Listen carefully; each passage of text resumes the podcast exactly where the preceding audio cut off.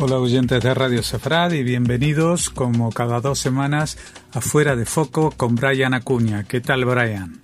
Hola amigos de Radio Sefarad, como siempre un gusto poder compartir con ustedes. ¿Cuál va a ser el tema del que nos vas a hablar en esta ocasión? La columna de esta semana está enfocada en una noticia o en un comentario que ha salido en los últimos días y es de la posibilidad que eh, el Estado de Israel tenga un nuevo enfrentamiento contra la organización Hezbollah del Líbano. Esto ha aparecido en varios medios, lo destaco en dos, principalmente lo vi en Yediot Haronot de Israel y también lo vi en el diario de los Emiratos Árabes que se llama The National. Eh, quiero enfocar la columna quizás en varios aspectos distintos. Eh, primero que nada, ver cuál es el contexto que tiene actualmente el Líbano, sin concentrarme mucho en ello, ¿verdad? Tendría que ser una columna solo relacionada con el Líbano. Y por el otro lado también eh, comprender cuál es la circunstancia por la cual Líbano podría estar eh, siendo involucrada en una nueva guerra, un nuevo enfrentamiento entre israelíes y la agrupación islamista Hezbollah. Por otro lado, también eh, dentro de toda esta dinámica y de la importancia que tiene el Líbano en este conflicto, eh, tenemos otro actor que es importante de asociar, que es la República Islámica de Irán, que es el, el padrino o el principal promotor de las acciones que el Hezbollah hace en el Líbano y obviamente mucho de lo que Hezbollah realiza en, el territorio libanés está avalado o respaldado ya sea monetaria, militarmente o ideológicamente desde el gobierno de Teherán. Eh, empezando con el Líbano, pues decir que este país está sufriendo una de las situaciones más complejas de los últimos años en cuanto al aspecto tanto a nivel económico como político y social, donde hay diferencias bien marcadas que han afectado a la población, eh, los, los, cuales además no se han quedado de brazos cruzados y se han lanzado a la calle en reiteradas oportunidades para exigir cambios y mejoras en la situación. Recordemos que desde el punto de vista económico, Líbano en algún momento eh, tuvo una circunstancia ahí muy particular con el, eh, con el Fondo Monetario Internacional, ¿verdad? Quienes pues les tienen ahí ciertos compromisos y ciertos préstamos y demás eh, que el Líbano parece que no, no, va a poder cumplir con las cuotas y las, eh, pues las solicitudes que hace el fondo. Y esto les ha ocasionado también junto con la depreciación de la moneda y otros factores de carácter social y económico y ni se diga el factor COVID-19 a eh, tener una circunstancia económica bastante grave que ha repercutido en otras áreas, incluyendo la, la parte social y este, toda la parte de la estabilidad también del Estado. Eh, pocos son los que le han tomado importancia necesaria a este país que históricamente ha atravesado por una cruenta guerra civil y ha sido utilizado además como una base de operaciones de agrupaciones que han sido eh, pues cómplices de la exposición a la, de la población civil a enfrentamientos bélicos y ataques desde alguno de los frentes. Eh, por ejemplo, en la época en la que estuvo la Organización para la Liberación de Palestina, eh, se generaban muchos enfrentamientos. Recordemos que en los años 80, al final de cuentas, el Estado de Israel toma la decisión de invadir el Líbano, una parte del Líbano, para sacar las operaciones de la Organización para la Liberación de Palestina y esto genera eh, una serie también de, de situaciones bastante cruentas y bastante anómalas. Recordemos que en algún momento Líbano también sufre una invasión por parte de Siria, los sirios en algún momento reclaman de que este territorio les corresponde y también en los últimos años hemos visto cómo se ha involucrado el territorio libanés en las actividades beligerantes del brazo armado del grupo Hezbollah, quien no solamente como lo mencioné, tiene una posición solo del carácter eh, militar, sino que también tiene una participación política de gran importancia aún en el, en el Parlamento libanés. Eh, Líbano empieza a ganar cada vez un poco más de, eh, pues de preponderancia, un poco más eh, se empiece a exhibir un poco más delante de la opinión pública por la situación que pueda acarrear. Eh, en esta parte tenemos un país que ha ganado digamos, mucha influencia mediática en los últimos años, como lo es Siria. Sin embargo, viendo las circunstancias que están ocurriendo en Siria y cómo se está estabilizando de alguna manera, estabilizando entre comillas, ¿verdad? Pues conocemos la, situación tan grave de este país, pero sí hay un poco más de control por parte de las fuerzas que están dentro del territorio y una de estas fuerzas que ha perdido eh, cuota de participación ha sido la República Islámica de Irán. Entonces, parte de esta cuota de participación que ha perdido parece que se busca trasladarla a otro escenario y en ese caso va a ser el territorio del Líbano donde una vez más puede que se dé una situación un tanto pues compleja. En cuanto a la situación económica, para poder complementar esta parte importante que mencionaba al inicio de la columna, eh, en el Líbano, para mencionarlo así muy rápido, ya eh,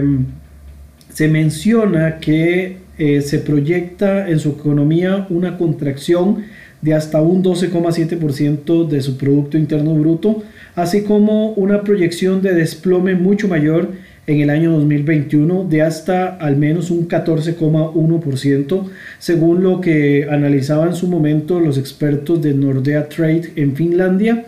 Además, sumado a esto, bueno, la lira eh, libanesa pierde valor en el tiempo, ¿verdad? Con al menos un 50% de su valor inicial con respecto al dólar y un bajísimo precio también con respecto a otras monedas eh, pues importantes también para el comercio libanés como lo son el euro y el yuan chino. Desde el año 2019 este país experimenta manifestaciones muy fuertes acusando a una élite política de ser corrupta y de realizar una mala gestión y por supuesto a esto se le suman acusaciones, que es también parte de lo que nos interesa con respecto a, la columna de fuera de foco, eh, acusan algunas élites políticas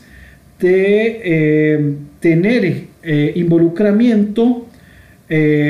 con agentes extranjeros, y no solo élites, sino que también se acusa de la intervención sin ninguna contemplación o sin, ninguna, sin ningún entrometimiento interno de actores externos, como lo pueden ser el caso de la República Islámica de Irán, que ya fue mencionado, ¿verdad? Y su papel dominante en la influencia sobre el Hezbollah. Arabia Saudita, que tiene algún tipo de influencia sobre em, políticos de la, de la esfera libanesa. Y de alguna forma se está intentando trasladar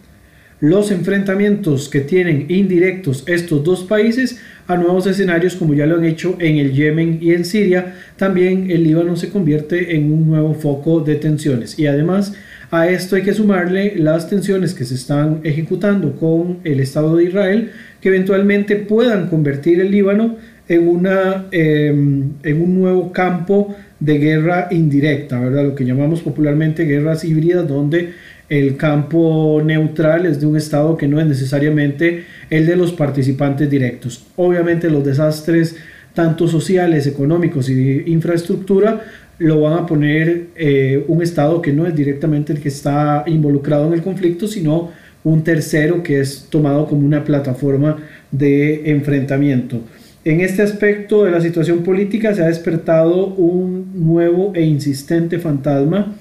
que se viene manejando desde hace algunos años y es que desde que ocurrió la guerra en el año 2006 entre israelíes y el Hezbollah, se viene planteando nuevamente la posibilidad de que los islamistas se estén nutriendo y estén ampliando su almacén de armas eh, para intentar enfrentar un nuevo eh, conflicto contra Israel. También los mismos medios que aseguran este conflicto entre ambas partes aseguran también eh, de manera contradictoria que puede que no se quiera dar este enfrentamiento, pero que no tienen ningún reparo alguna de las partes de responder en el caso de ser agredidos. Hay un poco ahí de contradicción, sin embargo, también el contexto de lo que se ha podido ver en los últimos meses, por ejemplo, asociado al almacenamiento de armas o, por ejemplo, las operaciones que han sido desmanteladas del Hezbollah en la frontera con Israel, incluyendo túneles metiéndose dentro del territorio israelí, podría señalar de que eventualmente se estén em, pues canalizando todos los esfuerzos para que se dé este tipo de enfrentamiento a lo interno. Y cuando hablo de lo interno, me refiero a lo interno del territorio libanés, ¿verdad? Porque aquí obviamente vamos a tener un enfrentamiento entre pares que no, no conviven en, sí, sino que están en un territorio diferente, ¿verdad? Pero vamos a ver esa circunstancia que cada vez empieza a sonar con mucha más fuerza y que tal vez hay algunos elementos que podrían eh, detonar que eventualmente esto suceda de esta forma. En el año 2019, un, un informe de, el, de, este grupo que se llama The, Atlantic, que hacen informes sobre diferentes temas eh, de, de, política internacional y de geopolítica, señalaban que el poderío militar del Hezbollah habría sufrido un cambio significativo ah, en positivo, o sea que habrían empleado su eh, arsenal y su capacidad militar eh, incluyendo un stock de al menos 100.000 cohetes y misiles que ampliarían en por lo menos 10 la capacidad que tenían hasta el año 2006, que fue el último enfrentamiento que tuvieron contra el Estado de Israel, incluyendo además un misil de corto alcance eh, llamado Fateh 110.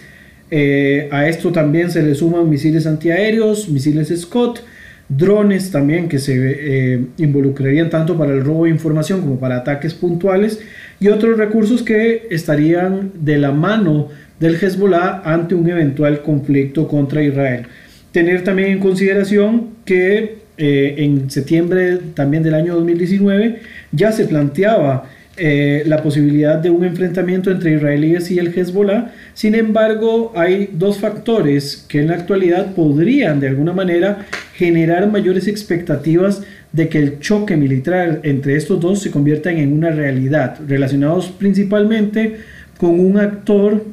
adicional al Hezbollah e Israel, como lo es la República Islámica de Irán, que podría ser quien tenga mayores intereses de que este enfrentamiento se dé para poder eh, esencialmente sacarse la atención de encima. En primer lugar, como factor determinante,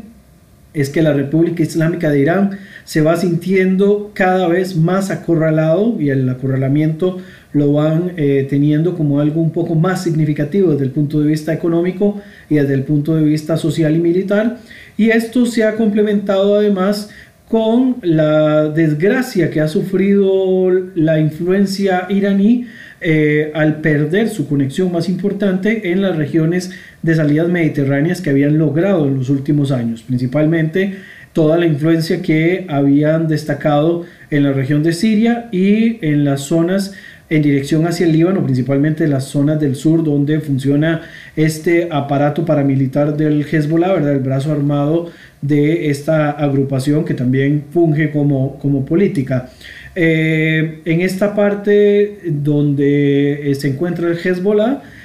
ya lo he mencionado, que es sumamente eh, pues, trascendental decir el control que ejerce la República Islámica de Irán sobre esta agrupación, la cual ha manejado una agenda de carácter político, paramilitar y también de terrorismo desde hace 35 años que es marcada directamente desde el gobierno de Teherán. Esta agrupación eh, ha evolucionado en los últimos años, ¿verdad? Pasando de ser un grupo paramilitar supuestamente justificado eh, por la presencia israelí en territorio libanés, ¿verdad? lo que ellos llamaban inicialmente la ocupación israelí de territorio libanés, mantuvieron su eh, presencia y se fueron fortaleciendo con el paso del tiempo, a pesar de que en algún momento Israel decide retirarse del Líbano, ¿verdad? empiezan a justificar otras causas para al final de cuentas pues preservarse y mantenerse en esta zona. han mantenido entonces operaciones de carácter paramilitar terrorista, han tenido también ataques fuera de su región, incluyendo Latinoamérica, y eh, ahora tienen también una, un brazo político con presencia en el Parlamento que se ha transformado en una de las principales fuerzas detrás del poder del primer ministro Hassan Diab. Lo anterior debido también eh, esta pérdida de influencia iraní a la gestión que ha hecho la Federación Rusa en los últimos años, en los últimos meses, ¿verdad? que le ha cortado un poco esta influencia de Irán sobre la región de Siria y que se ha tenido que conformar con una, un dominio indirecto del Hezbollah en el Líbano, porque la Federación Rusa ha logrado entablar canales de comunicación con actores de otro nivel, ¿verdad? O, otros actores que también les pueden ser funcionales dentro de su eh, participación en Oriente Próximo, como son las conversaciones que tienen con el Estado de Israel y con la República de Turquía. La segunda excusa para Irán, para poder este, ejercer o activar el botón de acción del Hezbollah, podría estar reposando sobre los hombros del conflicto palestino-israelí, donde podríamos también señalar que Irán de cierta forma ha sido consecuente en su supuesto apoyo a la causa palestina, a su propio beneficio por supuesto, y se ha aprovechado de esto para, la, eh, para ligar la situación actual, la situación coyuntural que podría llevar a la eventual anexión de territorios del área C de Judea y Samaria, ¿verdad? Que se propuso el gobierno de Benjamín Netanyahu y de esta forma eh, buscar de alguna manera activar el foco de tensión a través del Hezbollah. De hecho que en el diario The National de Emiratos Árabes Unidos un artículo que fue publicado días atrás mencionaba de que esta sería la excusa perfecta que podría tener Irán para activar al Hezbollah y, e involucrarlo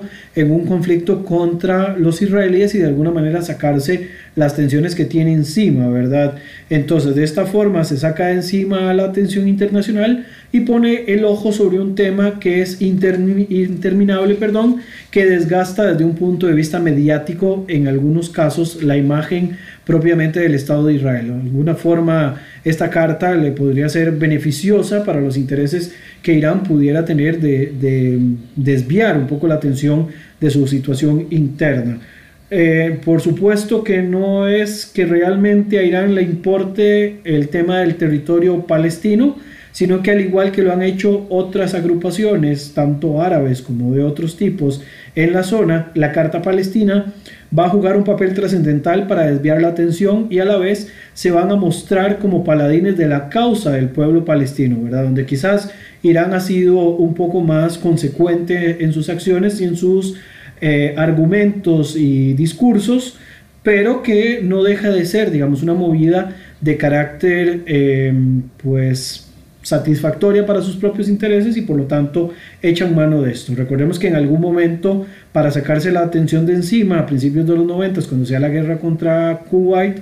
eh, Irak ataca a Israel aprovechando las hostilidades del mundo árabe generalizadas contra los israelíes para intentar de que Israel respondiera y de esta manera poder eh, cambiar el rumbo de la, del conflicto. Al final de cuentas sabemos lo que ocurre, Israel no, Israel no se involucra y por lo tanto eh, fracasa este intento que genera el gobierno iraquí. Eh,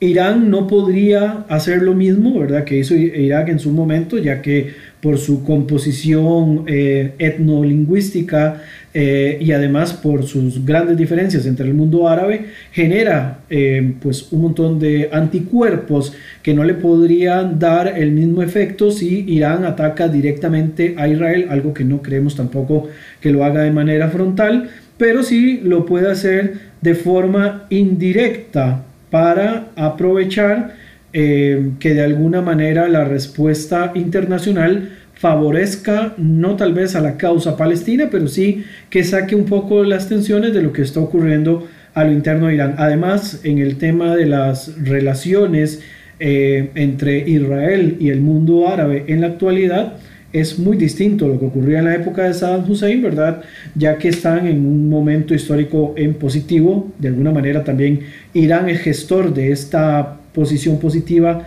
del mundo árabe con respecto a Israel. Y por otra parte también eh, sería muy complicado que sencillamente eh, los iraníes puedan lograr algún tipo de, de posición positiva cuando más bien lo que se busca es que de alguna manera Israel se involucre de forma frontal a dar de baja al régimen iraní y de esta forma países como Arabia Saudita y otros países del Golfo poder sentirse menos amenazados por el poderío que ha alcanzado Irán en las últimas décadas. Eh, de alguna manera también eh, el Hezbollah podría estar interesado en un enfrentamiento eh, contra Israel, ya que desde un punto de vista de la imagen pública de esta agrupación se ha visto debilitado por su participación en conflictos externos, conforme claro está a la agenda iraní, ya que sufrieron grandes pérdidas materiales y militares en su apoyo a las tropas de Bashar al-Assad en la guerra en Siria y también al tener algún tipo de participación y apoyo a las fuerzas Quds iraníes eh, operando también al lado del gobierno en Damasco, lo que llevó a perder al menos 2.000 combatientes del Hezbollah, dañando fuertemente su imagen y su poderío internacional. Por lo tanto, para recuperar esa posición de privilegio,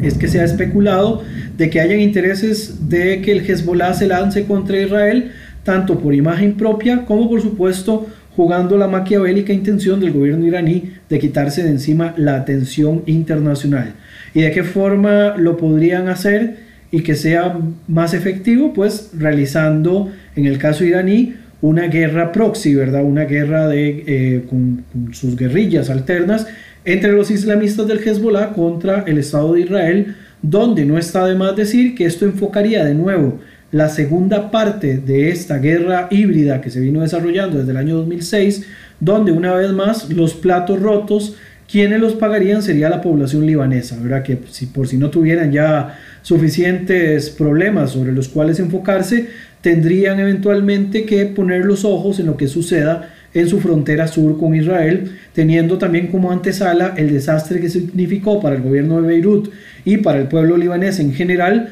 la última escalada que ocurrió hace más de 13 años, casi 14 años. Aún es pronto, por supuesto, para generar alertas cuasi apocalípticas, pero de ser cada vez más evidente la necesidad de desviar la atención y si los intentos en Yemen o en Siria no tuvieron resultados positivos, todo señala que el frente de batalla contra los israelíes podría convertirse en el proxy o en la red más efectiva que tendría Irán en su camino para eh, desviar toda la atención internacional sobre esta cuestión. Lo anterior mezclándolo también con operaciones puntuales desde la franja de Gaza nuevamente, sin ir más allá, considerando también que por el momento que viven tanto a nivel social y político, eh, los liderazgos de la franja de Gaza no es conveniente meterse en un conflicto macro contra los israelíes, pero si ayudando, como siempre, a través de acciones puntuales, pueden, digamos, seguir ganando algún tipo de beneficio que se ha visto cortado además por esta cuestión de la pandemia. Entonces, de alguna manera también necesitan los palestinos de Gaza principalmente. La parte de Cisjordania tiene otro funcionamiento que podríamos abordarlo en otra eh, columna ya asociada a esta situación de las nuevas medidas que está tomando el gobierno israelí, pero en el caso de Gaza necesita llamar nuevamente la atención internacional porque la han perdido, primero por la situación externa de la región del Medio Oriente y segundo por eh, la situación del COVID-19 que tiene otro enfoque completamente a nivel global. Entonces, eh, desde Gaza podrían ayudar a través de acciones puntuales ya que es, es una de las partes más importantes, ¿verdad? Eh, dentro de, todo este conflicto con Israel, la guerra de la información en la cual él jamás ha participado durante largo, largo tiempo, ¿verdad? Entonces, en esta parte tan importante que es la guerra de la información, podría ayudar gestando propaganda, como lo han hecho hasta este momento, para dañar la imagen del adversario, en este caso la imagen de Israel algo que por supuesto ambas organizaciones tienen la capacidad desde hace muchos años lograda, ¿verdad? Pudiendo manipular a través del uso de la información eh, la desmovilización del adversario, ¿verdad? Lo que ocurre en el 2006 en la guerra entre el Hezbollah e Israel pasa en parte también por una fuerte campaña de carácter mediático que el Hezbollah logra gestar contra Israel. Y el Hamas y las agrupaciones palestinas también desde hace muchos años implementan el uso de la propaganda y de la guerra em, de la información para desmovilizar desde la opinión pública cualquier acción que Israel pueda hacer. Y esto, por supuesto, le suma puntos y le ayuda en una forma muy significativa a los intereses que pueda tener Irán de sacar tanta atención que pesa sobre el gobierno de Teherán. Jorge. Como siempre, muchas gracias Brian Acuña y esperamos volver a tenerte con nosotros dentro de dos semanas aquí en Fuera de Foco. Muchísimas gracias como siempre Jorge y a todos los oyentes de Radio Sefarad, deseándoles que estén muy bien y les envío un abrazo a la distancia.